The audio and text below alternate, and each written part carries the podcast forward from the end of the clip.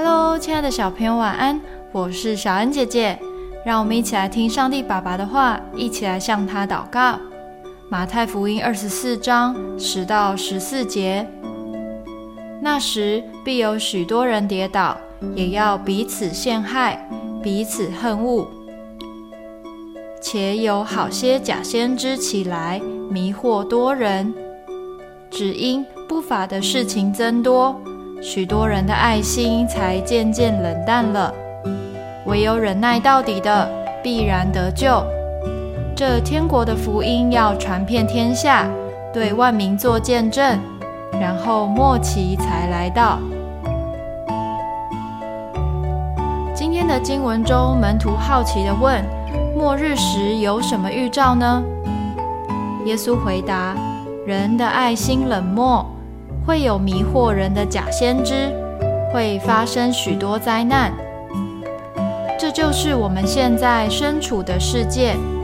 但是别担心，只要我们每天祷告，遵从真理，就能保守自己在神的国度里了。但我们不只是顾好自己而已，耶稣还希望我们要对万民做见证，也就是传扬天国的福音。因为耶稣来到世上的目的，就是希望所有人都能到天国，享受神永远的爱。你一定也想和亲爱的父母、朋友永远在一起吧？所以他们都没有机会认识耶稣，这样不是很可惜吗？我们要因着爱，将这份得救的恩典分享出去哦。